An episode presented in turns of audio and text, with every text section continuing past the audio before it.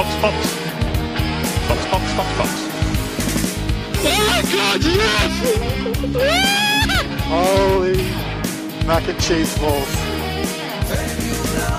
Und da sind wir ein letztes Mal. Und die Caro muckst noch an ihrem Mikrofon herum. Ja, es ist gerade umge umgefallen. Es Ist geht schon. Mi- ist das Mikrofon noch müde? Ja, es ist genauso müde wie ich.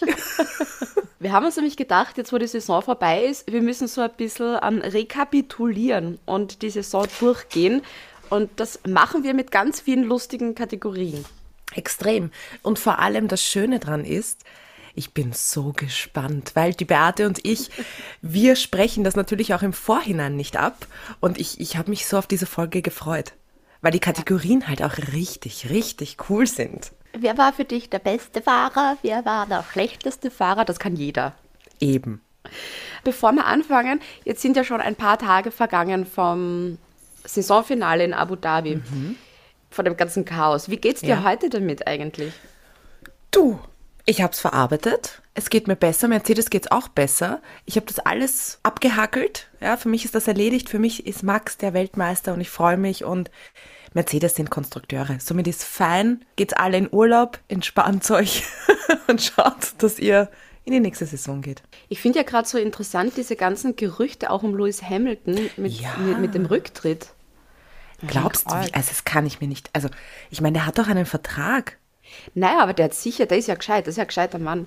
Der hat sicher ja. irgend so eine lustige Klausel drin, mit wenn die FIA irgendwas verkackt, Oder Also wenn dann- ich nicht Weltmeister werde, dann. Punkt eins, zwei, drei, vier. dass er dann vielleicht aussteigen kann, wenn da irgendein ein Schatz ist, für den er quasi nichts kann und für den Ja. Mercedes eigentlich vielleicht auch nichts kann. Mich hat das ja noch weiter beschäftigt Mhm. und da bist du das ganze Rennen lang dominant und Mhm. denkst dir, hey cool, das sieht echt gut aus, dass, dass ich das jetzt gewinne und eben, dass ich Weltmeister werde.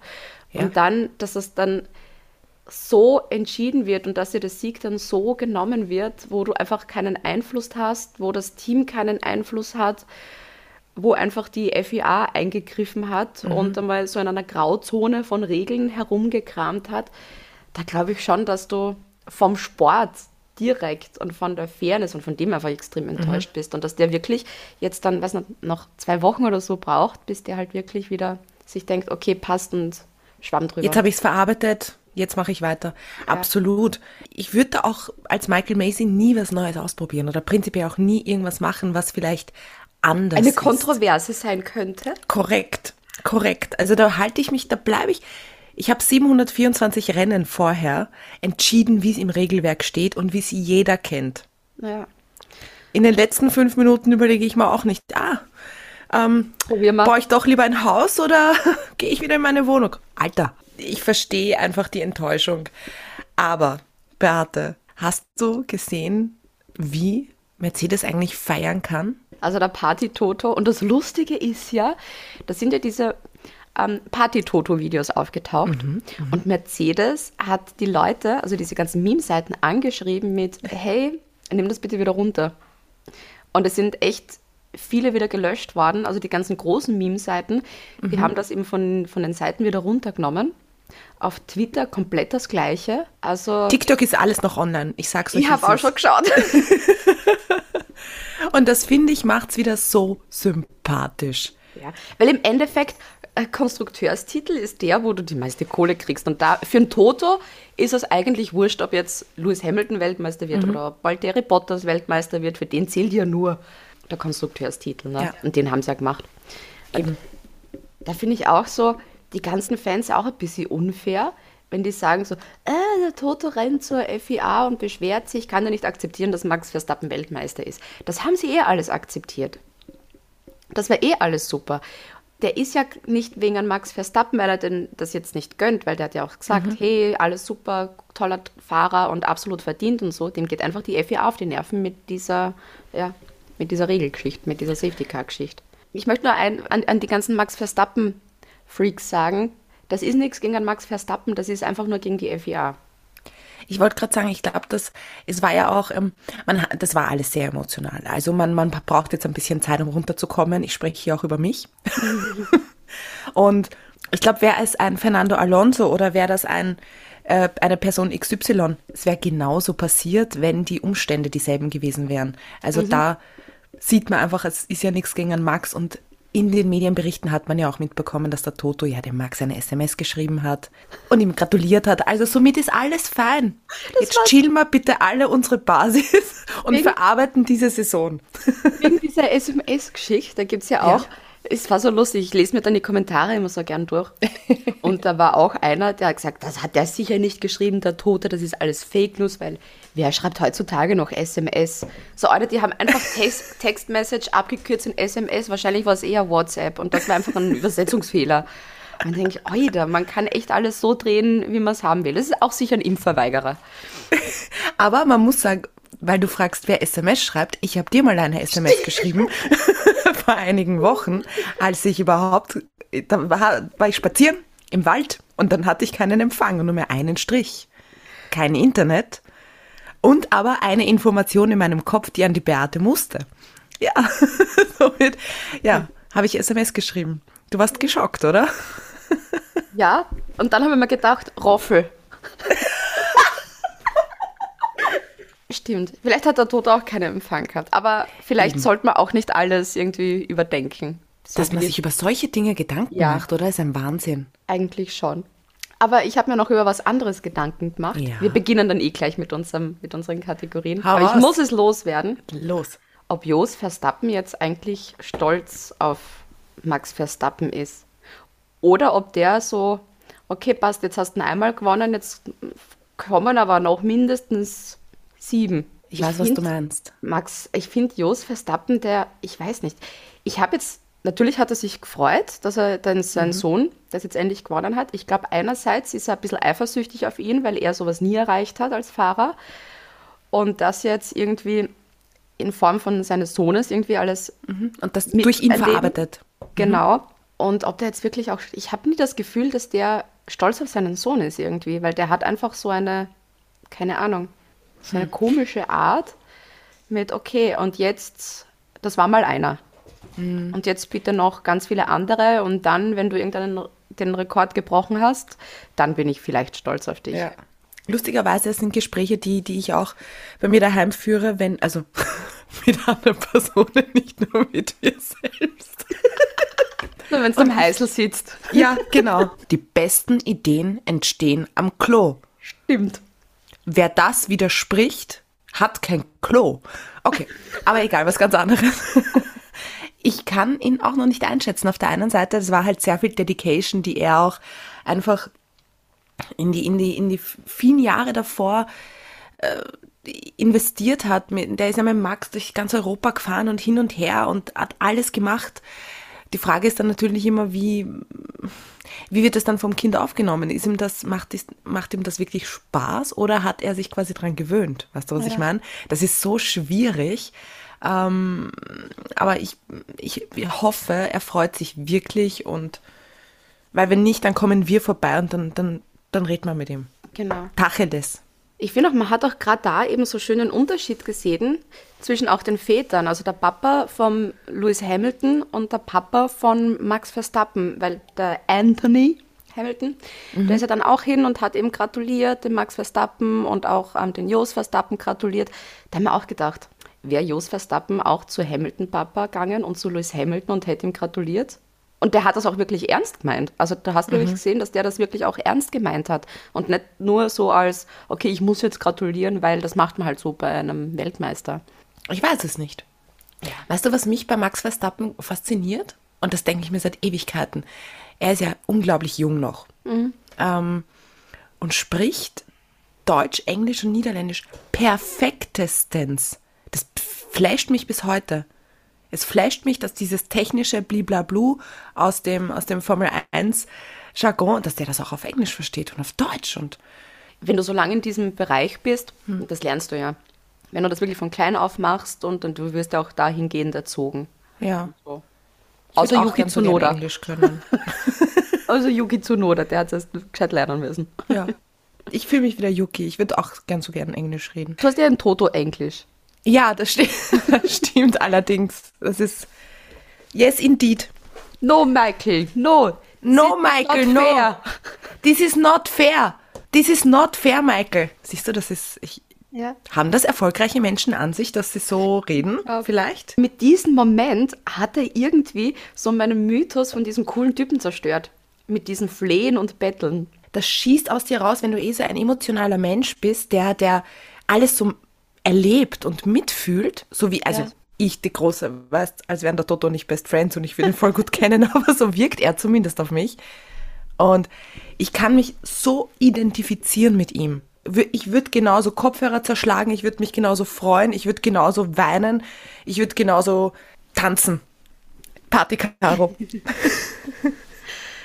Ja, dieser Funkspruch, das hat ein bisschen so Aber ich weiß, was du meinst. Mythos vom coolen Toto, glaube ich, bei vielen dann auch zerstört. Und apropos Fu- Funksprüche, FIA, ich finde das irgendwie doof. Generell. Ich finde generell die Funksprüche zu Michael Macy von den Teams, das sollte einfach generell nicht stattfinden. Michael Macy sollte einfach ohne Einfluss, ohne irgendwas, ohne Gemeckere, ohne Gesudere, ohne Anweisungen von Teams, die glauben, sie sind jetzt unbedingt im Recht arbeiten können. Und wenn sie das unbedingt haben wollen mit den Funksprüchen, dass die das einfach dann so machen, so, okay, jedes Team hat pro Rennen einen Funkspruch an Michael Macy frei. Wenn die Michael Macy wieder anfunken, dann gibt es eine Strafe. Von mir aus eine Geldstrafe. Ich finde das so, weil so funkt jeder die ganze Zeit, wenn ihm irgendwas nicht passt, ähm, Michael Macy an mit, ne, das passt gerade nicht und ne, schau dir das nochmal an. Das gehört unterbunden, finde ich irgendwie doof. Es Ja. ist, du kannst doch nicht die ganze Zeit beim Fußball zum Schiedsrichter gehen und sagen, weil da kriegst du auch rote Karten irgendwann, wenn es dich zu oft aufregst. Finde ich auch gut. Mir war auch bis vor dieser Saison eigentlich und bis vor den paar letzten Rennen nicht bewusst, in welchem Ausmaß, sage ich dir ganz ehrlich, in welchem Ausmaß sie mit Michael Macy während des Rennens gefunkt haben. Ja. Also das, das war mir, ich habe mir darüber keine Gedanken gemacht, wenn ich ehrlich bin. Und jetzt habe ich das gemerkt und so, gebe dir zu 100% recht. Ich finde, da passieren so viele Dinge so schnell und er als Schiedsrichter oder wie ich es gerne noch sage, Kindergartendirektor, der muss sich konzentrieren, der muss ja schauen, was passiert da Ja. eigentlich. Ich hätte nämlich auch geglaubt, dass es generell gar nicht möglich ist, dass die Ja. FIA einfach so anfunkst, sondern nur, dass die dich anfunken mit, hey, das ist an, ähm, an der Investigation und Mhm. okay, das haben wir fallen gelassen und okay, da gibt es jetzt die und die Strafe. Aber dass die Teams da sich denken, okay, Kundenservice, ich bin mit diesem Produkt nicht zufrieden, ich hätte gerne einen Refund, das habe ich auch nicht gewusst. Kommen wir zu unserer Saisonabschluss. Conclusio. Und zwar die erste Kategorie Meme des Jahres. Meme des Jahres Nummer 1, mein Anwärter. Stroll hits Barrier in Monaco und fährt danach noch über die Curbs.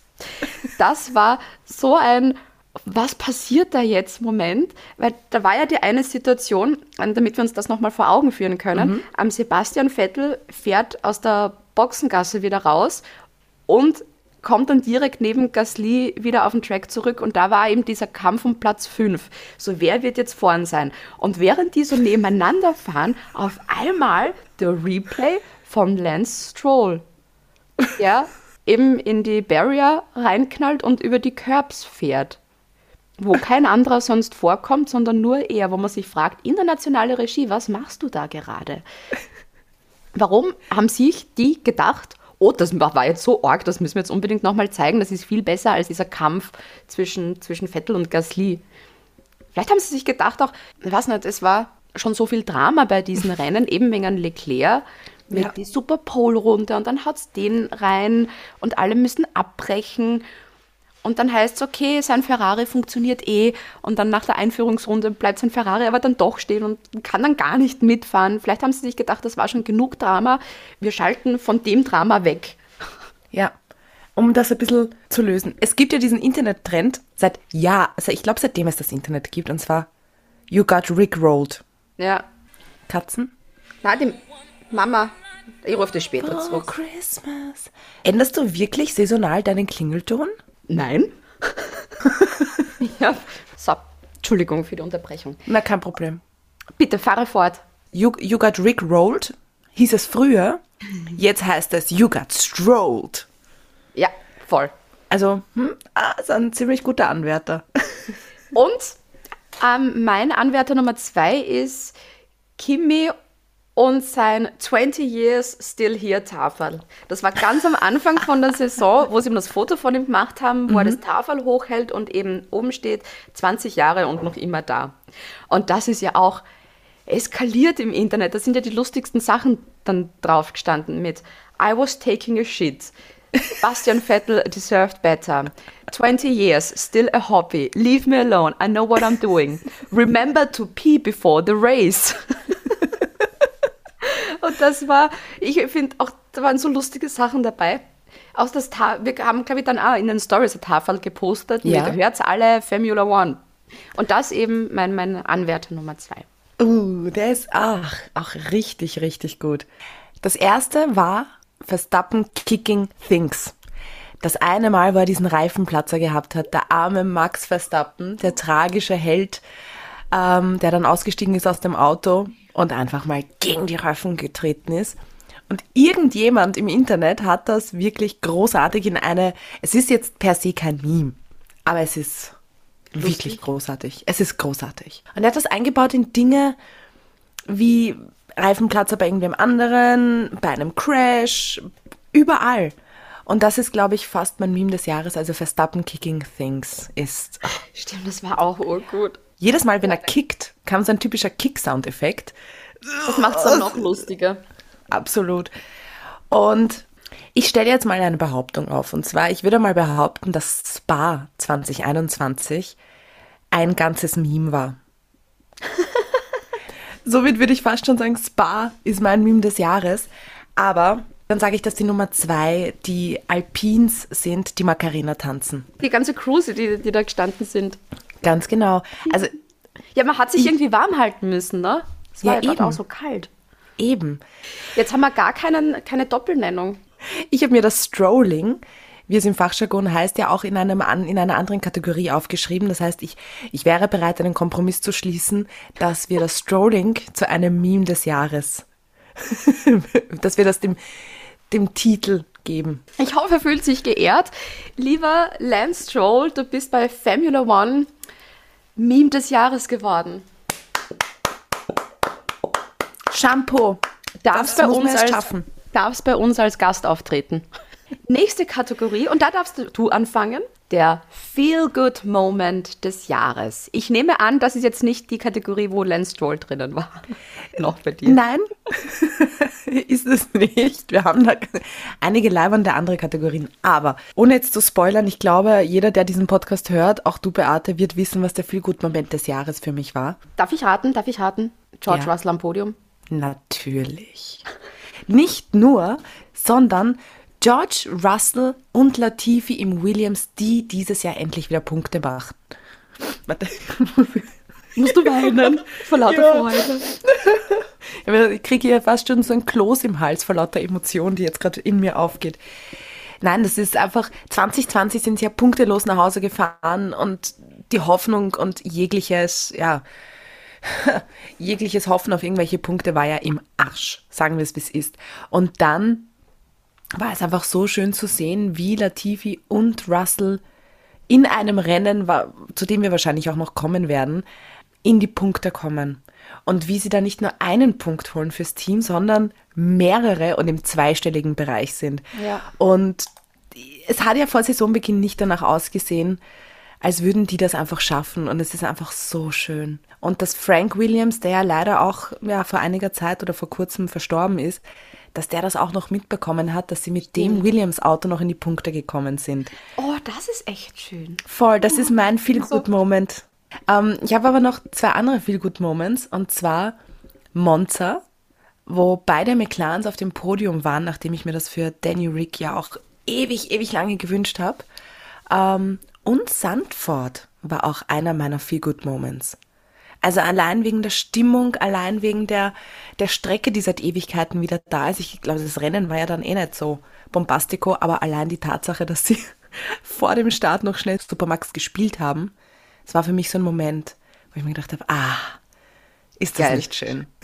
Aber Beate, was waren deine Feel Good Moments des Jahres? Die sind alle abseits der Strecke. Und zwar zum einen war dieser eine Moment, den ich irrsinnig schön gefunden habe und der mein Herz bewegt hat, die Helm-Lando Norris-Geschichte in Silverstone. Der hat nämlich damals schon ein paar Wochen vorher auf Twitter geschrieben mit, hey, schickt mir eure Dankesnachrichten an die Keyworker in Großbritannien, die sich ja während der Pandemie den Arsch aufgerissen haben.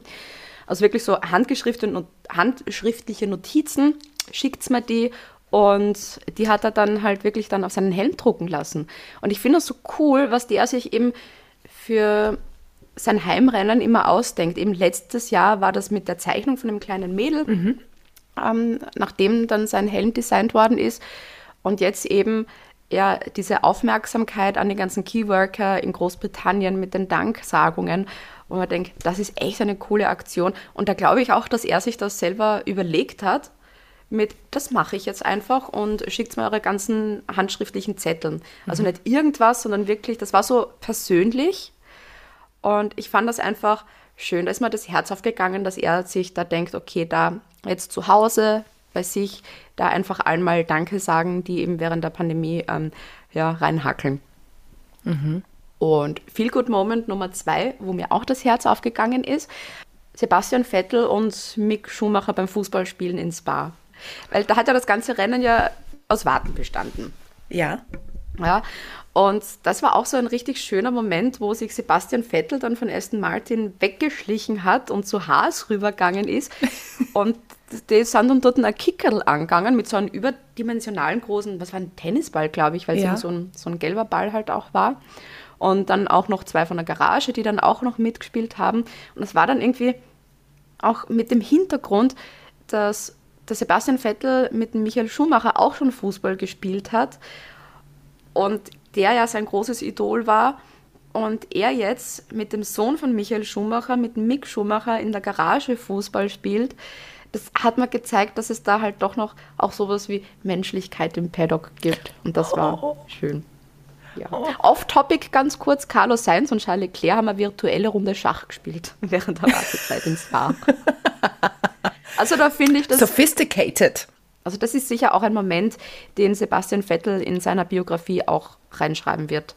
Oh, ja. Ich glaube ja, Beate, dadurch, dass wir den Feel Good Moment beide sehr unterschiedlich gesehen haben, was ist, wenn wir das einfach unterteilen in Feel Good Moment auf der Strecke und in Feel Good Moment abseits der Strecke? Okay. Ja? Dann nehmen wir Feel Good Moment. Abseits der Strecke bin ich für ich glaube, da bist du mir. Wir sind uns da einer Meinung. Ich habe dein Gesicht ja gesehen. Ja, ja. Vettel und Schumacher spielen Fußball. Ja, bin, bin dabei. Und der, der Feel-Good-Moment äh, auf der Strecke, ich glaube, da bist du vielleicht auch auf meiner Seite. Punkte für Williams. Das war, ja, ja. Weil das mit Sand war, denke ich mal, okay, nur weil irgendwo Menschen jubeln, finde ich das jetzt nicht als Feel-Good-Moment für mich. Das berührt mich weniger. Ja. Aber da stimmt, also wo eben Williams, die sich zurückkämpfen und Punkte machen. Ja, ein sehr guter Feel-Good-Moment auf der Strecke. Machen wir weiter mit einer knallharten Kategorie. Unauffälligste Fahrer. Giovinazzi. Mal wieder? man, hat, man hat den halt echt irrsinnig wenig gesehen. Also wenn der Rennen fertig gefahren ist, dann hat er das Rennen halt fertig gefahren. Und wenn er dann zum Schluss mal in die Punkte gefahren ist, haben wir mhm. gedacht, oh, Punkte, weil mir das vorher während des Rennens gar nicht aufgefallen ist, dass der ähm, in den Top 10 ist. So wie es halt eben in, in Saudi-Arabien war. Da habe ich es auch erst gesehen, so, oh, Giovinazzi in den Punkten, oh, halt. Man hätte auch nicht sagen können, so, der hat ein DNF. Also wenn der dabei war und nicht dabei war, das war irgendwie vom Auffälligkeitsfaktor das Gleiche. Mhm. Trotzdem finde ich es schade, dass er, dass er halt gehen muss, weil er hat auch nicht wirklich viel Mist gebaut. Wenn, wenn er viel Mist gebaut hätte, wäre er uns vielleicht noch mehr aufgefallen. Mhm. Aber hat er eben nicht. Und das Job in ein Alfa Romeo, finde ich, hat er eigentlich ganz gut gemacht. Nehme ich mal an. Wir haben ja nichts mitgekriegt. Und wenn du halt nicht so viel Kohle im Hintergrund hast und dann jemand anders kommt, der mehr Kohle mitbringt, ja, dann geht es halt in die Formel E zu allen anderen Fahrern, für die auch kein Platz in der Formel 1 ist. Nick de Vries. Hast du husten müssen? Ja. Ah, okay, verstehe. Okay. Und Anwärter Nummer zwei auf unauffälligster Fahrer ist Stroll. Der war letztes Jahr noch am Podium Mhm. Und er ist auch so eigentlich sehr oft aufgefallen. Und heuer ist es so, war der überhaupt dabei? War er gut? War er schlecht? Ich habe keine Ahnung. Ich habe den einmal gesehen und das war eben in Monaco. Monaco. Monte Carlo. Weil der einfach auch so im, im Schatten von Sebastian Vettel im Team selber irgendwie auch gestanden ist. Und ich finde, der hat doch einfach keine Persönlichkeit. Bei Antonio Giovinazzi weißt du wenigstens Antonio Jesus Giovinazzi, aber Lance Stroll ist einfach Lance Stroll, der ist wie ein Brot. Hat keine Persönlichkeit. Ein Boot? Brot. Brot! Brot! Auch nicht auf Instagram oder sonst irgendwo. Giovinazzi hat wenigstens coole Geschichten auch immer auf der Alfa Romeo-Seite gemacht. Die haben auch lustige Sachen gemacht mit dem Kimi gemeinsam. Ich revidiere Giovinazzi als unauffälligster Fahrer. Mein Top-Kandidat unauffälligster Fahrer ist Lance Stroll. Liebe Beate, ich glaube, das wird ziemlich schnell, dass wir das besprechen. Ich glaube, hier müssen wir auch überhaupt keine Kompromisse schließen. Nummer eins bei mir, Lance Stroll. Jede einzelne Aussage, die du von dir gegeben hast, unterschreibe ich zu 100 Prozent. Wir haben auch mal in einer Folge darüber gesprochen, dass fast jeder Fahrer irgendwas abseits der Rennstrecke macht. Du hast heute auch wieder Lando Norris erwähnt. Lance Stroll ist die Person, die mir nicht einmal abseits der Rennstrecke auffällt.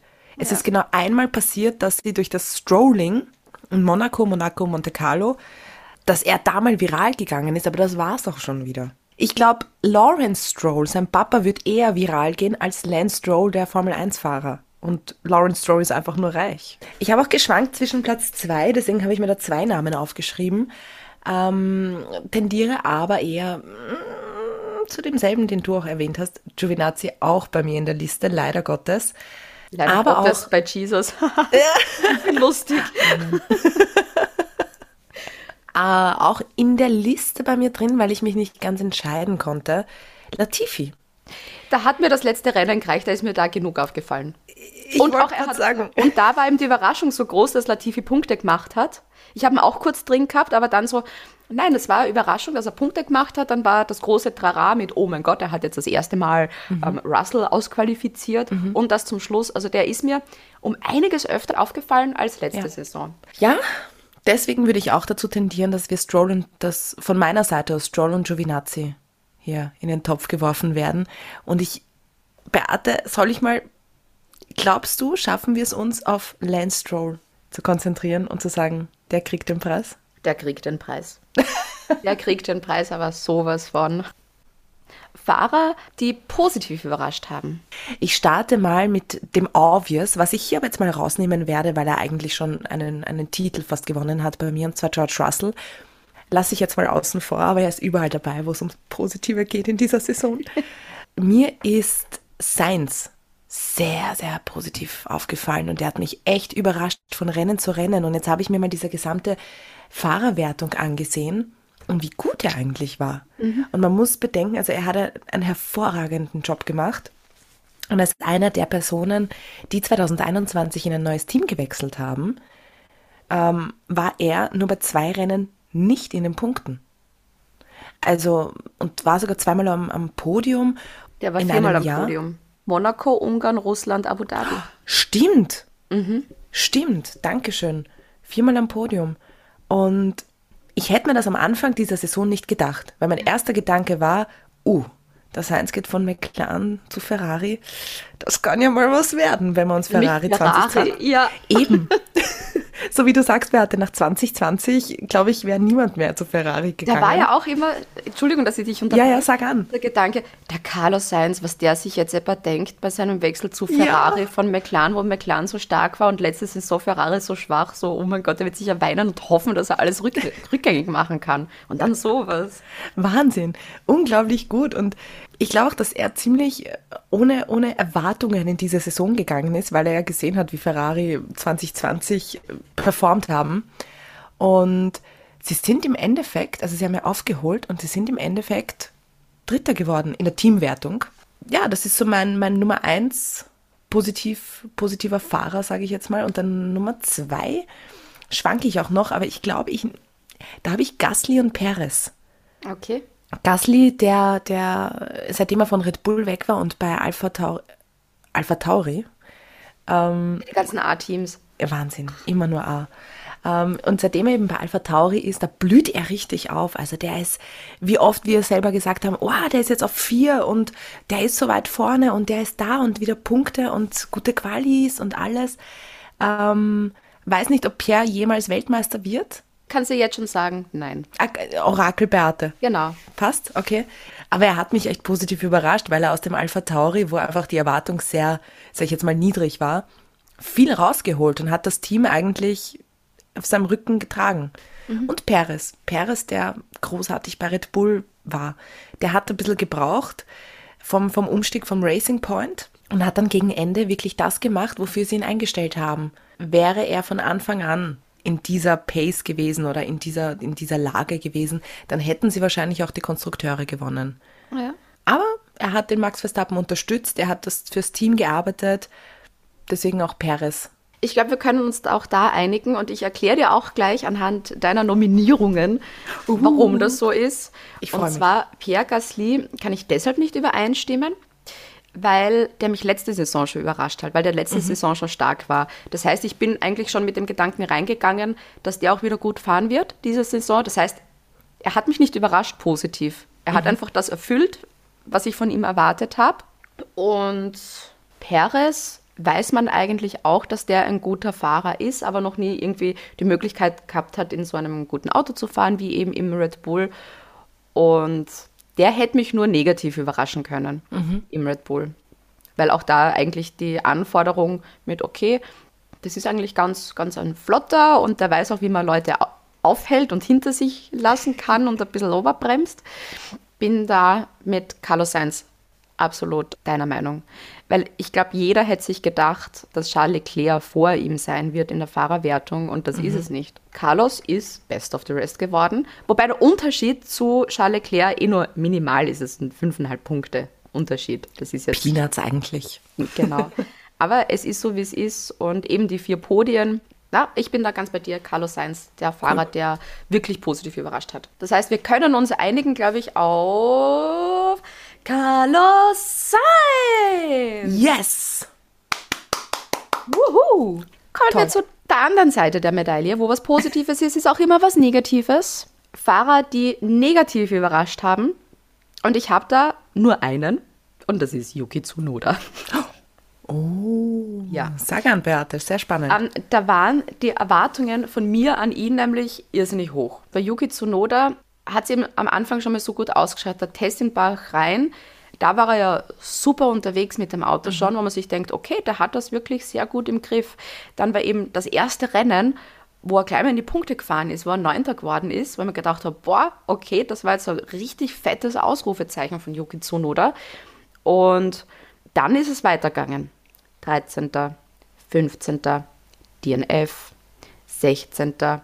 Dann ist er irgendwann mal wieder in die Punkte gefahren und dann wieder 13. Da, da waren auch so Sachen auch, wo man sich einfach nur am Kopf greift. Ich weiß nicht, ob das jetzt der Österreich Grand Prix war oder der steirische Grand Prix war, wo er zweimal eine Strafe fürs gleiche Vergehen bekommen hat, weil er auf die weiße Linie bei der Boxenausfahrt gefahren ist. Man denkt, Alter, Junge, wenn das einmal passiert, okay, kann es passieren, aber nicht zweimal. Und dieser vierte Platz in Abu Dhabi, der macht diese ganze Saison einfach nicht gut. Und auch das Schimpfen am Anfang habe ich auch noch irrsinnig lustig zuerst gefunden. Mit ha, ha, ha, ha, ha. Ich glaube, das haben wir alle. Aber dann war irgendwann der Punkt da, wo ich mir gedacht habe, jetzt ist er Ruhe, vorgescheit und dann kannst du von mir aus schimpfen oder arbeit dir mal Respekt an, so wie ein Kimi Räikkönen. Aber so, nee, der hat mich eher dann negativ überrascht. Spannend. Habe ich mir auch überlegt. Ich bin dafür diesmal bei einem Fahrer, weil du auch, so wie du richtig gesagt hast, wo die Erwartung sehr groß war und wo es dann einfach irgendwie abfallend war oder wo einfach die Erwartung dann irgendwo auch nicht erfüllt worden ist. Und das war bei mir, und das sage ich, und währenddessen bricht mir das Herz. Danny Ricciardo ist der Fahrer, der mich dieses, äh, dieses Semester, wollte ich schon sagen, wie in der Schule, diese Saison leider negativ überrascht war, weil die Erwartungen waren so hoch. Also wenn Ja. wir das ein bisschen mit Carlos Sainz vergleichen, Carlos Sainz geht zu Ferrari und alle denken sich, oh je. Daniel Rick kommt zu McLaren und alle haben sich gedacht, oder viele haben sich gedacht, oh mein Podien, Gott, wie Podien. geil. Podien, Siege, die geilsten Social Media viralen Videos, alles, das wird so geil. Und im Endeffekt ähm, erwacht man da auf in die, auf, von diesem Traum und es ist einfach beinhart eine eiskalte Realität. Nämlich die, dass Lando Norris ja doch viel besser performt als sein Teamkollege Danny Rick, der einfach nicht reinkommt. Wieso auch immer, das kann so viele unterschiedliche Gründe haben und es bringt nichts, die jetzt aufzuzählen, weil woher soll man es wissen? Ja. Wenn das nächste Saison nichts wird, dann wird das, glaube ich, auch nichts mehr in der Formel 1. Ja. Ja, mit, mit diesem Gedanken bin ich heute aufgewacht und habe mir gedacht, was, was für eine Scheiße aber auch. Wenn man mal diese ganzen emotionalen und lustigen Sachen, weil das ist ein nice to have in der Formel 1. Wenn wir irgendein Ja. Meme haben, was lustig ist, eh schön. Aber es geht ums Rennfahren. Es ist Motorracing. Und wenn du da nicht performst, dann hast du irgendwo auch keine, wie soll ich sagen, keinen Platz in der Formel 1. Ja. Ich denke mir gerade, warum habe ich Daniel Ricciardo eigentlich da nicht aufgeschrieben? Weil du hast absolut recht, natürlich. Dann machen wir das einfach so, der Yuki kriegt einfach den Rookie-Bonus. Und ja, da stimmt, es ist, es ist Daniel Ricciardo, du hast absolut recht. Leider. Ja. Dann- Hypen wir uns wieder ein bisschen. Ja. Kommen wir zum besten Rennen. Zwei Anwärter, und zwar zum einen Imola und zum anderen Baku. Imola war deshalb schon mal spannend, eben weil es halt wieder in Imola stattgefunden hat. Und dann hat es ja dort ja auch ähm, mit nassen Bedingungen begonnen, wo man gedacht hat, boah, das macht wieder alles total spannend. Und auch der Start war ja da so krass, weil da sind ja Hamilton und Verstappen ewig lang nebeneinander hergefahren, bis sich dann einmal der Verstappen durchgesetzt hat. Und es ist dort einfach auch so viel Orges passiert und auch diese Strecke ist einfach so geil. Und ich glaube, deshalb finde ich das Rennen auch so gut. Und dann war ja auch das mit, wo Hamilton ins Kiesbett ähm, reingefahren ist, wo sich gezeigt hat, auch was der einf- einfach auch für ein geiler Fahrer ist, weil der einfach zurückgefahren ist, sich nicht eingegraben hat. Ich glaube, jeden anderen Fahrer hättest du mit dem Kran dort rausheben müssen, der da mit so viel Vorsicht zurück ist und dann auf einmal dieser Schwenk mit Hamilton grabt sich aus, fährt Retour und dann auf einmal, wow, gelbe Flagge, Safety Car. Und so, oh mein Gott, was ist jetzt passiert? Und dann war dieser Crash zwischen Bottas und George Russell. Das war ja schon so der erste Moment, wo, wo man glaubt hat, oh mein Gott, fährt George Russell jetzt schon in die Punkte? Und wo man sich gedacht hat, oh mein Gott, was ist mit Bottas los? Warum kämpft er mit jemandem in einem Williams um P9? Da, damals ja noch nicht gewusst, so, dass Bottas geht und dass George Russell kommt. Und die rote Flagge danach, das war ja genau das Richtige für Lewis Hamilton, der das Auto dann wieder hat her- herrichten können. Dann im Endeffekt von P8 nochmal auf P2 gefahren ist. Das war auch jetzt erst wieder geschossen. Der ist damals auch von P8 noch auf 2. Und Lando Norris war am Podium. Deshalb war das, glaube ich, auch eines der besten Rennen. Das war so ein Moment mit, das wird jetzt richtig eine geile Saison werden. Und dieses Rennen hat es bewiesen. Das war so der erste Moment, wo ich gewusst habe, das wird eine geile Saison, weil Ja. einfach dieses Rennen schon so geil war. Und bestes Rennen Nummer zwei war Baku. Ich glaube generell, weil ich Baku sehr gern mag. Dann, wenn man sich das Podium anschaut von Baku, Perez erster, Vettel zweiter, Gasly dritter. Der Perez das erste Mal im Red Bull erster geworden, Vettel das erste Mal seit Ferrari ihn fallen hat lassen und seit seinem letzten Podium mit Ferrari im Aston Martin dann auf dem Podium gestanden und Gasly am Podium ist immer geil. Da war auch so viel los. Da war dieser Reifenplatzer von Stroll, wo sich dann alle anderen angeschissen haben mit, oh mein Gott, was hat uns Pirelli da für einen Scheiß erzählt? Und dann puh, Max Verstappen, Reifenplatzer, dann die rote Flagge und dann der Restart, wo ja eigentlich Hamilton ja gut weggekommen ist. Und dann verdrückt er sich und drückt den Magic-Button und fährt wei weiter. Und da auch so, okay, ist das jetzt ein Zeichen, dass Hamilton nervös wird? Schon? Weil er weiß, diese Saison ist nicht wie andere Saison, weil das ist ein Fehler, den ein Hamilton eigentlich sonst nicht macht. Habe fertig. Ich, ich muss gerade die ganze Zeit so grinsen, Beate, weil ich, da gebe ich dir zu 100% recht, da finden wir schnell diesen Kompromiss. Baku war für mich auch das Rennen. Und ich mag die Strecke auch so sehr. Ich mag das Feeling auf der Strecke, weißt ich, die große, als würde ich da fahren, aber ich mag das Feeling dort. Ich, die jedes Jahr dort ist, auch nicht. Aber ich hoffe, du weißt, was ich meine. Ähm, so wie du gesagt hast, das Podium war geil. Dieses Drama um Max Verstappen, aber auch um Lewis Hamilton dahinter. Es war auch so ein Moment, wo ich mir dann auch gedacht habe, oh, das wird was in dieser Saison. So wie für dich Imola war für mich auch Baku, wo ich mir gedacht habe, oi, oi, oi, oi. Und was mir noch gerade auffällt, stell dir vor, Hamilton hätte diesen Magic-Button nicht gedrückt, wäre er Weltmeister. Das ist das Rennen, wo er den Weltmeistertitel hergeben hat. Ja. Äh, Reifenplatzer kannst du nicht Stimmt. rückgängig machen, aber weil das ist einfach nicht deine Schuld. Na klar. Aber da hat er sich, hat er sich verdrückt, das war eindeutig sein Fehler, er hat was verbockt und Ja. das ist das Rennen, wo er, glaube ich, die Weltmeisterschaft hergegeben hat. Ja. Jetzt, wenn du dir die ganze Saison anschaust. Stimmt. Jetzt, wo du sagst, ah, sehr, das macht das, das hat dann noch so einen tragischeren Touch. Genau. Geilstes Rennen der Saison Baku. Ja, auf jeden Fall. Passt. Ganz ein anderes Thema, nämlich das weirdeste Rennen, wo der Kopf explodiert ist und man sich fragt, what the fuck? Und zwar sage ich nur eins: Spa. Es war weird, verwirrend und gleichzeitig Comedy zugleich. Also das war ja ein Mix aus allem, was da passiert ist mit der, mit der roten Flagge, der Pause, was soll man machen? Es, es, es regnet, es hört nicht auf. Fahren wir morgen? Nein, morgen können wir nicht, weil der Toto muss morgen in Urlaub fahren. Äh, alle sind verplant für Montag. Was machen wir eigentlich? Also das war wirklich irgendwie geil und da merkt man einfach auch, in der Formel 1, egal wie viel Geld du hast, egal wie viel du vorbereiten kannst, wenn das Wetter Arsch ist, ist deine Veranstaltung auch im Arsch. An jeden Moment, an den ich mich jetzt immer wieder zurückerinnere, der immer wieder so im Kopf wieder aufleuchtet, ich muss lachen. Es ist weird, aber ich muss lachen. Das ist so eine Situation, da kann man nicht traurig sein.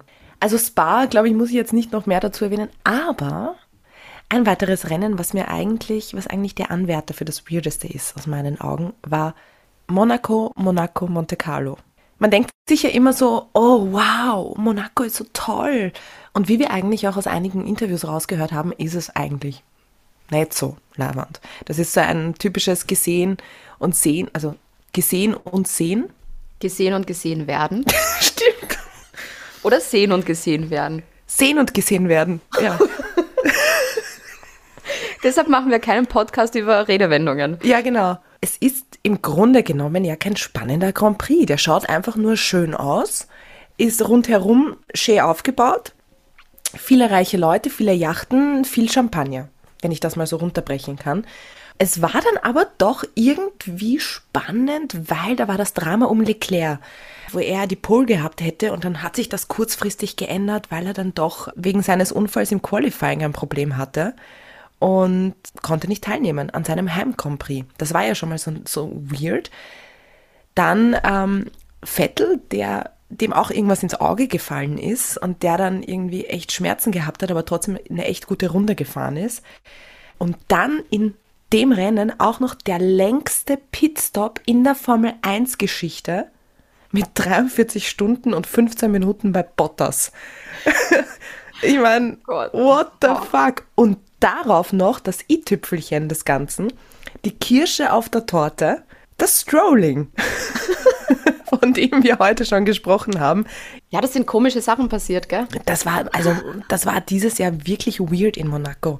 Und Verstappen hat ja Monaco gewonnen und wurde dann nicht einmal gescheit interviewt, Oh Gott, ja, da war weil ja Serena Williams dabei war. wo jetzt unter dem Eh. gestanden ist. Aber ich meine, wir haben dann noch eine, eine andere Kategorie, wo dieser Moment vielleicht besser hineinpasst. Aber das einmal zusammenfassend, für mich Weird. Monte Carlo, weird. Ich habe noch Abu Dhabi, weil ich bin da tatsächlich noch immer so Haas. Es war eigentlich eher alles cool und leibern und Safety, aber der Schluss einfach ist so weird. Das ist, ich habe es eh bei der letzten Folge schon gesagt, wie bei einer Serie, wo das Ende einfach richtig Ja. kacke ist. Weil da war es dann auch so, der Moment so, wenn Michael Macy glaubt, er muss jetzt Steven Spielberg spielen, um da die Dramaturgie ein bisschen aufzupeppen. Und die FIA, die kann auch Spannung machen, ja. Also nicht nur die Fahrer, auch die FIA kann Spannung machen. Auch wir sind spannend. Ja, weil mittlerweile, es sind ja jetzt ein paar Tage vergangen, finde ich es noch, im- noch geschissener, dieses Ende. Und das ist nicht ein Ende, das wir uns verdient haben. Danke Latifi nochmal und Mick Schumacher. Eben dieses Herumgefunke die ganze Zeit schon zwischen Team und FIA, wo man denkt, jetzt ist da bitte mal genug. Und auch das mit den Regeln herumspazieren. Das ist so, wie wenn du Uno spielst mit jemandem und bist kurz vor Uno und kurz vom Fertigwerden und legst einen Plus 4, weil du hast dir den bis zum Ende aufgehalten. Und dann legt der andere aber eine Plus 2 drauf und sagt, das ist erlaubt. Nein, das ist nicht erlaubt. Das immer so. Ja, aber da gibt es diese lustigen Leute, die sagen, dass Ja, es erlaubt nein. ist. Und da drei Jahre durch und legt Protest ein. Bin ich voll bei dir, Beate. F- 130 Prozent unterschreibe ich das. Ja. Und natürlich ist bei mir auch Spa dabei. Also wir haben uns, ich pack's noch immer nicht, wir haben Menschen beim Warten zugeschaut. Ja. Ich war damals gerade in Kroatien am Strand, weil mir denke, ich könnte schwimmen gehen. Und dann schaue ich zu, wie es ins Spa regnet. Und dann ist es ein Rennen, ein Rennen, das nur hinter dem Safety Car gefahren wird. Das, das ist kein Rennen. Und dann drehen die das noch so mit, okay, für das gibt es jetzt halbe Punkte, weil wir sind ja die und die Distanz gefahren und ja, das ist jetzt so. Also auch das wieder eine Meisterleistung der FIA gewesen. Also weirdes Rennen, weil du es auch gesagt hast, und weil es jetzt doppelt Spa. genannt ist, Spa. Spa. Totally Spa. Aber danke für die Memes. Danke für die vielen Memes. Nächste Kategorie. Schockmoment der Saison. Ich habe Hamilton und Verstappen in Monza. Nochmal die ganze Situation, damit man sich vorstellen kann. Hamilton kommt vom Pitstop raus, hinter Norris, überholten Norris, ist dann neben Verstappen. Oder war er dann noch hinter Norris? Weiß ich gar nicht. Er war auf jeden Fall dann neben Verstappen. Und das war dann die Geschichte mit That's what you get when you don't leave the space. Weil Max Verstappen der Meinung ist, dass er eben zu wenig Platz gehabt hat und ist dann auf Lewis Hamilton gelandet. Und da haben wir auch gedacht, so, Alter, wenn du ein Auto auf einem anderen Auto dann drauf siehst, denkst du dir, hoffentlich ist da jetzt nichts passiert. Und das war ja da dann Gott sei Dank dann so. Und die Aufnahme danach, die Zeitlupe, die dann auch zeigt, wie arg das ausschaut, wie Max Verstappen auf Lewis Hamilton gelandet ist. Oder Gott sei Dank Halo, wenn, wenn, wenn die das nicht hätten, wäre er ja voll am Kopf gelandet. Und der berührt ja auch den Kopf trotzdem von, von, von Lewis Hamilton. Das war ein Schockmoment.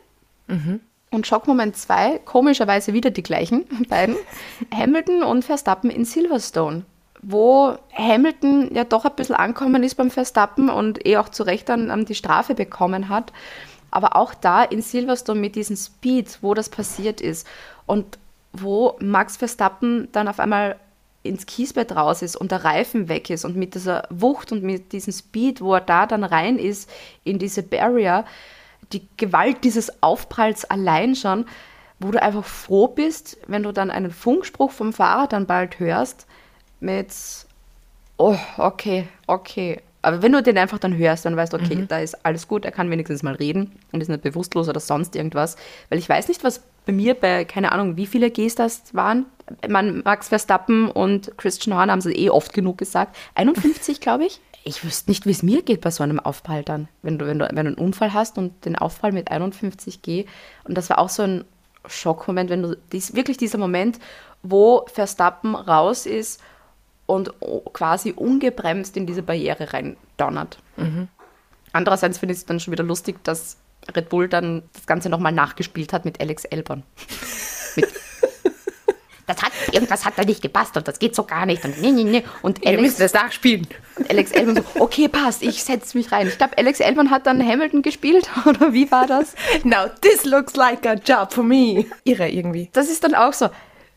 Die ganzen Verstappen-Fans mit, äh, Mercedes regt sich immer so auf. Ja, Red Bull spielt diesen Kacke-Unfall nach. I mean, come on.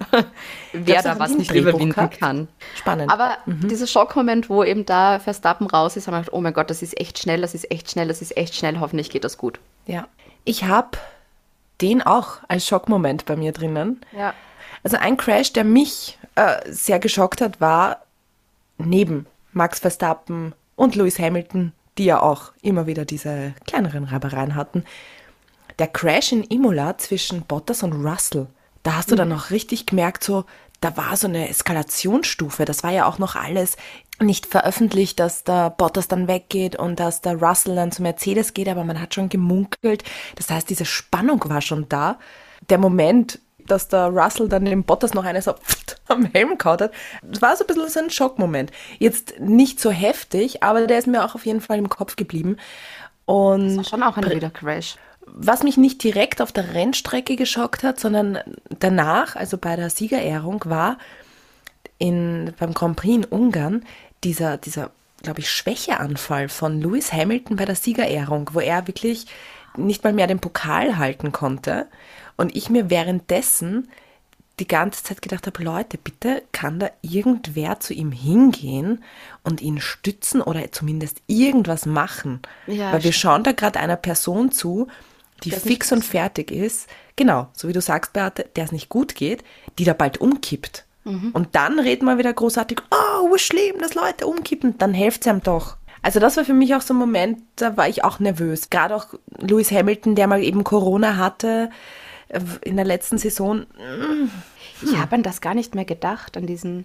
Und jetzt, wo Ja. du sagst, so, ah ja, stimmt. Dann revidiere ich alle meine Vorschläge wieder. Ich finde Mhm. nämlich deinen viel cooler, das mit dem Hamilton in Ungarn, weil da habe ich mir auch gedacht, so, oh Gott, was passiert da gerade? Weil der hat echt nicht gut ausgeschaut.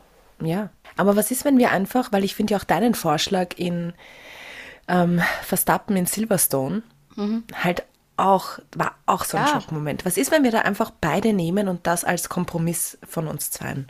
Genau, dann nehmen wir beide. Ja, finde ich gut.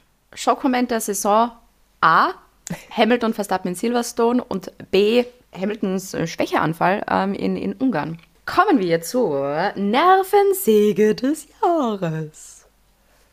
Wer ist dir fürchterlich auf die Nerven gegangen? Beate, ich habe wirklich lange darüber nachgedacht. Ich weiß es nicht.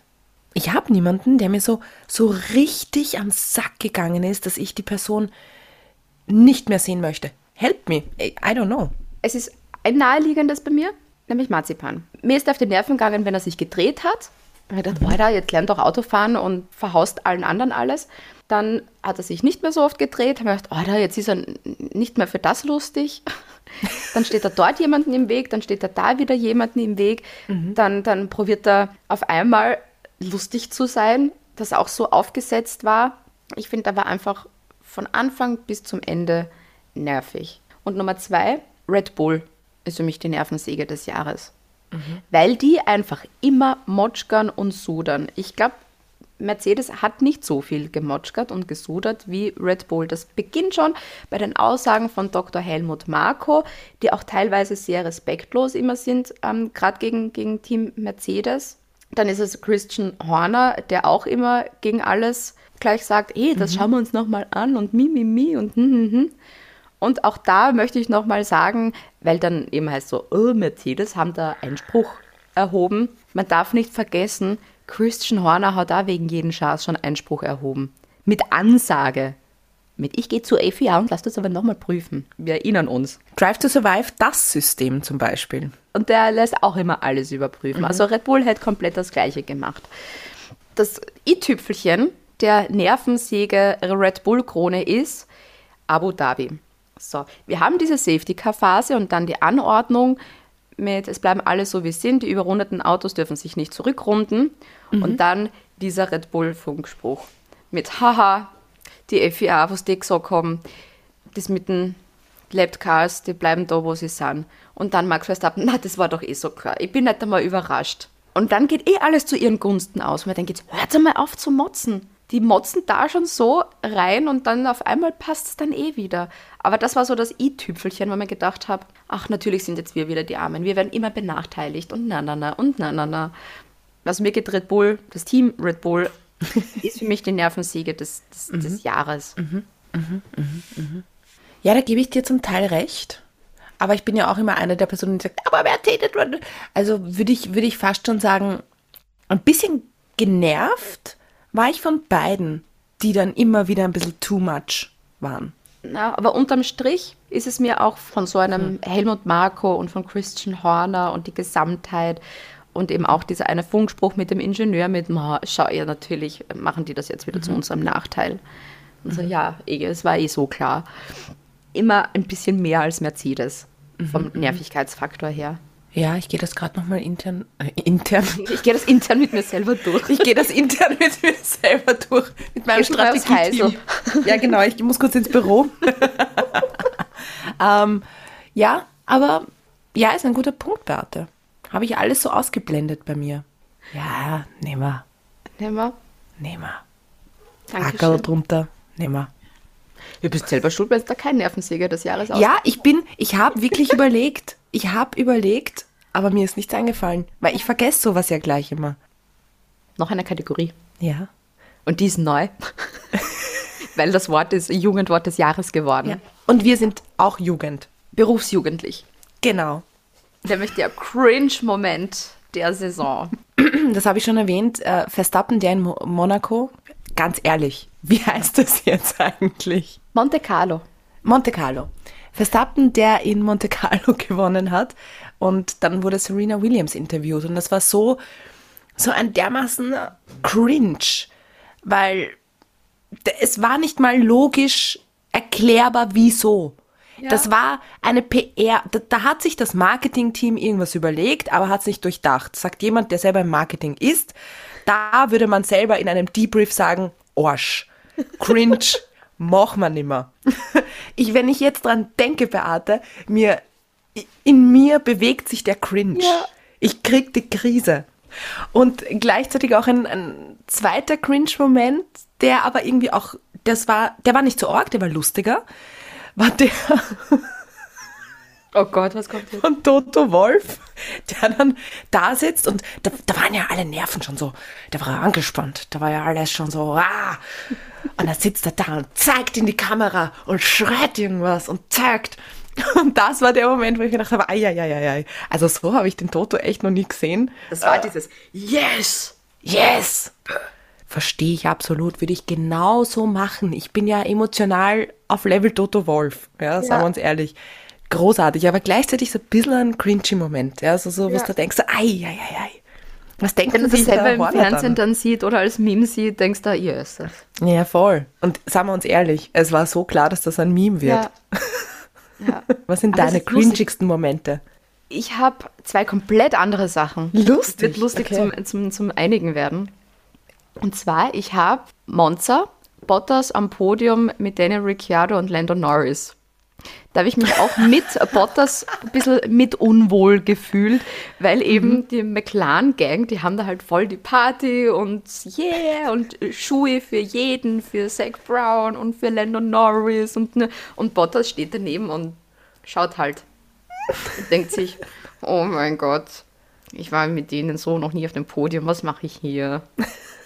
Und will einfach nur weg. Weg. Und man denkt, wenn sie ihn wenigstens gefragt hätten, ob er auch einen Schuhi will, weißt wäre es, okay, dann wäre es noch cringiger gewesen, wenn du zuerst so abseits stehst.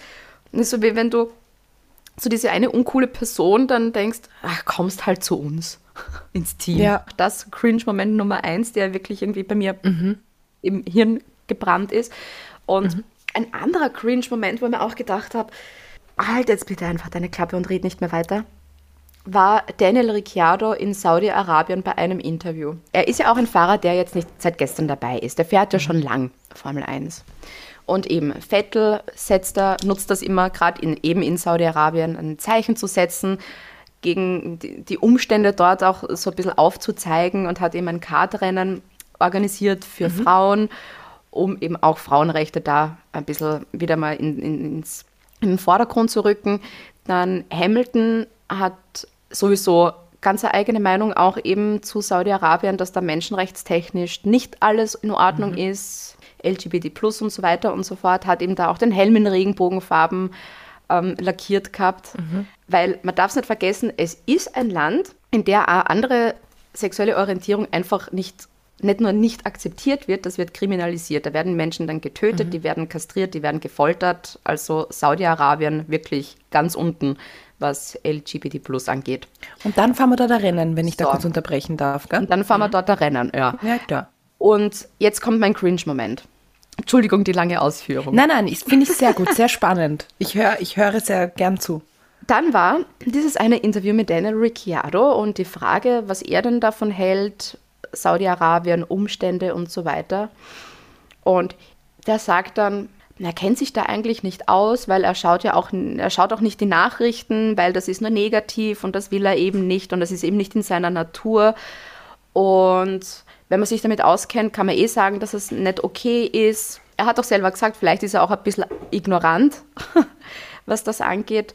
So, die Leute, die er da trifft, die sind eh alle nett und lieb und die finden das ganz cool, dass da wieder Rennen gefahren wird. Und da haben wir gedacht, so, wo war da die Pressesprecherin, die ihn einfach wegzieht, damit er da einfach nichts sagen kann? Weil man da, ich, hey, du hast so viel Einfluss eigentlich. Du hast eine riesengroße Plattform und sagst dann sowas. Weil das war dann auch so, ja, ich habe mir das Zitat nämlich rausgeschrieben. Ja. If you bring joy to a nation or a place, then at least this is positive. Weil ich denke, nein, da ist gar nichts positiv, wenn trotzdem so arge Sachen dort passieren hinsichtlich Menschenrechte. Na, die Leute im Häfen freuen sich schon voll drüber, dass da voll positive Ja. Stimmung ist, oder? Total. Die freuen sich Voll. total, dass da jetzt ein Formel-1-Rennen gefahren Ja, ja, genau. Und ich war da so schockiert von der Aussage dann auch. Das hat auch so den Danny Ricciardo-Zauber ein bisschen weggenommen. Und ich weiß auch, warum der die ganze Zeit so viel lachen kann. Wenn du nie Nachrichten schaust, natürlich rennst du dann grinsend wie ein Hutschpferd durch die Gegend. Beate, ich muss sagen, ich, ich revidiere diesmal meine zwei Cringe-Momente, weil das der Obercringe war. Ja. Ich habe das ja natürlich auch mitbekommen, habe das angenommen und ja, habe quasi wieder weitergemacht, weil ich mir gedacht habe, so mit so, so einem Blödsinn, das packe ich gerade nicht. Ja. Man muss über sowas eigentlich nochmal reden, Ja. weil, so wie du auch sagst, jemand, der so viel Einfluss hat, jemand, der eigentlich auch äh, die Möglichkeit hat, Dinge zu verändern, Dinge ins Positive zu ziehen, dann doch so ignorant ist. Wenn du nämlich auch einen Sebastian Vettel, einen Lewis Hamilton um dich herum hast, die sehr viel machen, ja, ist, äh, ja, da, ich kann nicht mehr. Und das, ja, zerstört den Danny Rick Zauber. Ja. Und ich verstehe, wir sind alle gesättigt, wir sind alle fertig von der Situation, wir sind alle in derselben Situation oder viele davon, Corona etc. Aber, warte, ich habe einen Faden verloren. Aber das war wirklich cringe. Sag einfach, das war wirklich cringe. Das war wirklich cringe. Ja, das war wirklich cringe. Und es zerstört wirklich den Zauber von Danny Rick. Du hast absolut recht. Ja. Fucking hell. Was haben da die PR-Leute gemacht? Gar nichts. Normalerweise, ich denke mir, wenn gerade wenn du in Saudi-Arabien fährst, dass du ein Media-Briefing mit deinen Fahrern machst, wenn du eben. Und da, diese Frage ist einfach die offensichtlichste. Hey, was sagst du zur Lage in Saudi-Arabien? Dass du da eine Antwort wenigstens auswendig lernst. Wenn du schon nicht Nachrichten schaust und keine eigene Meinung hast, dann wenigstens nicht so einen Scheiß. Ihm einen Satz geben, der sehr unverfänglich ist mit, okay, ja, da muss viel getan werden. mhm, Aber ja, und eben, dass der dann so lange reden kann und dass da, die haben ja ihre, ihre ähm, Press Officers rundherum und dass da niemand sagt, das spürt's mir nicht. Oder keine Ahnung, wo man denkt, wo war diese Person? Oh. Und cringy hört diese Folge auch auf jetzt, ne? Ja. Weil ich weiß nicht, was ich noch sagen soll. Na, weißt du, weißt du, was ich mir noch gedacht habe, Beate? Ähm, es wird ja in diesem Podcast so viel gesungen, ja, und das finde ich gut. Aber es wird viel zu wenig in der Formel 1 gesungen. Denk an die Saison 2020, ich, Smooth Operator und It's Friday Then. Ich wünsche mir für nächstes Jahr mehr Gesinge, Stimmt. mehr Singerei. Diese Radio-Checks, die waren überhaupt nicht spektakulär. Ja. Nein, die waren Fahrt. Fahrt, ja. Ja, Stimmt. ich wünsche mir das. In diesem Sinne, das war jetzt unsere quasi so, wie wir es gewohnt sind, eigentlich unsere letzte Folge. Ja? Jetzt geht's in die Pause. Aber wir haben uns natürlich auch für die Pause was überlegt, so ist ja nicht. Wir haben ja immer nette Interviews bei uns in, den- in den einzelnen Episoden gehabt und das waren natürlich immer nur Ausschnitte. Wir haben natürlich, wenn wir mit diesen Personen plaudern, immer noch viel mehr aufgenommen und deshalb nutzen wir die Pause und spielen euch die Interviews in voller Länge. So. Man darf uns noch immer Leclercs ausgeben. Ja. Auch wenn die Saison nicht rennt. Genau. Also Auch wenn ihr diesen. Podcast hört, auch irgendwo jetzt zwischen der Pause oder so, und ihr in manchen Punkten mit uns übereinstimmt, für jede Übereinstimmung, das kostet einen Leclerc. ihr müsst Mhm. fair sein und ehrlich sein, das kostet einen Leclerc. Und wie ihr uns einen ausgeben könnt, das steht auf www.formula1.at. Genau. Und denkt dran, jeder Leclerc ist fair. Fox, Fox. Fox, Fox, Fox, Fox. Holy mac and cheese balls.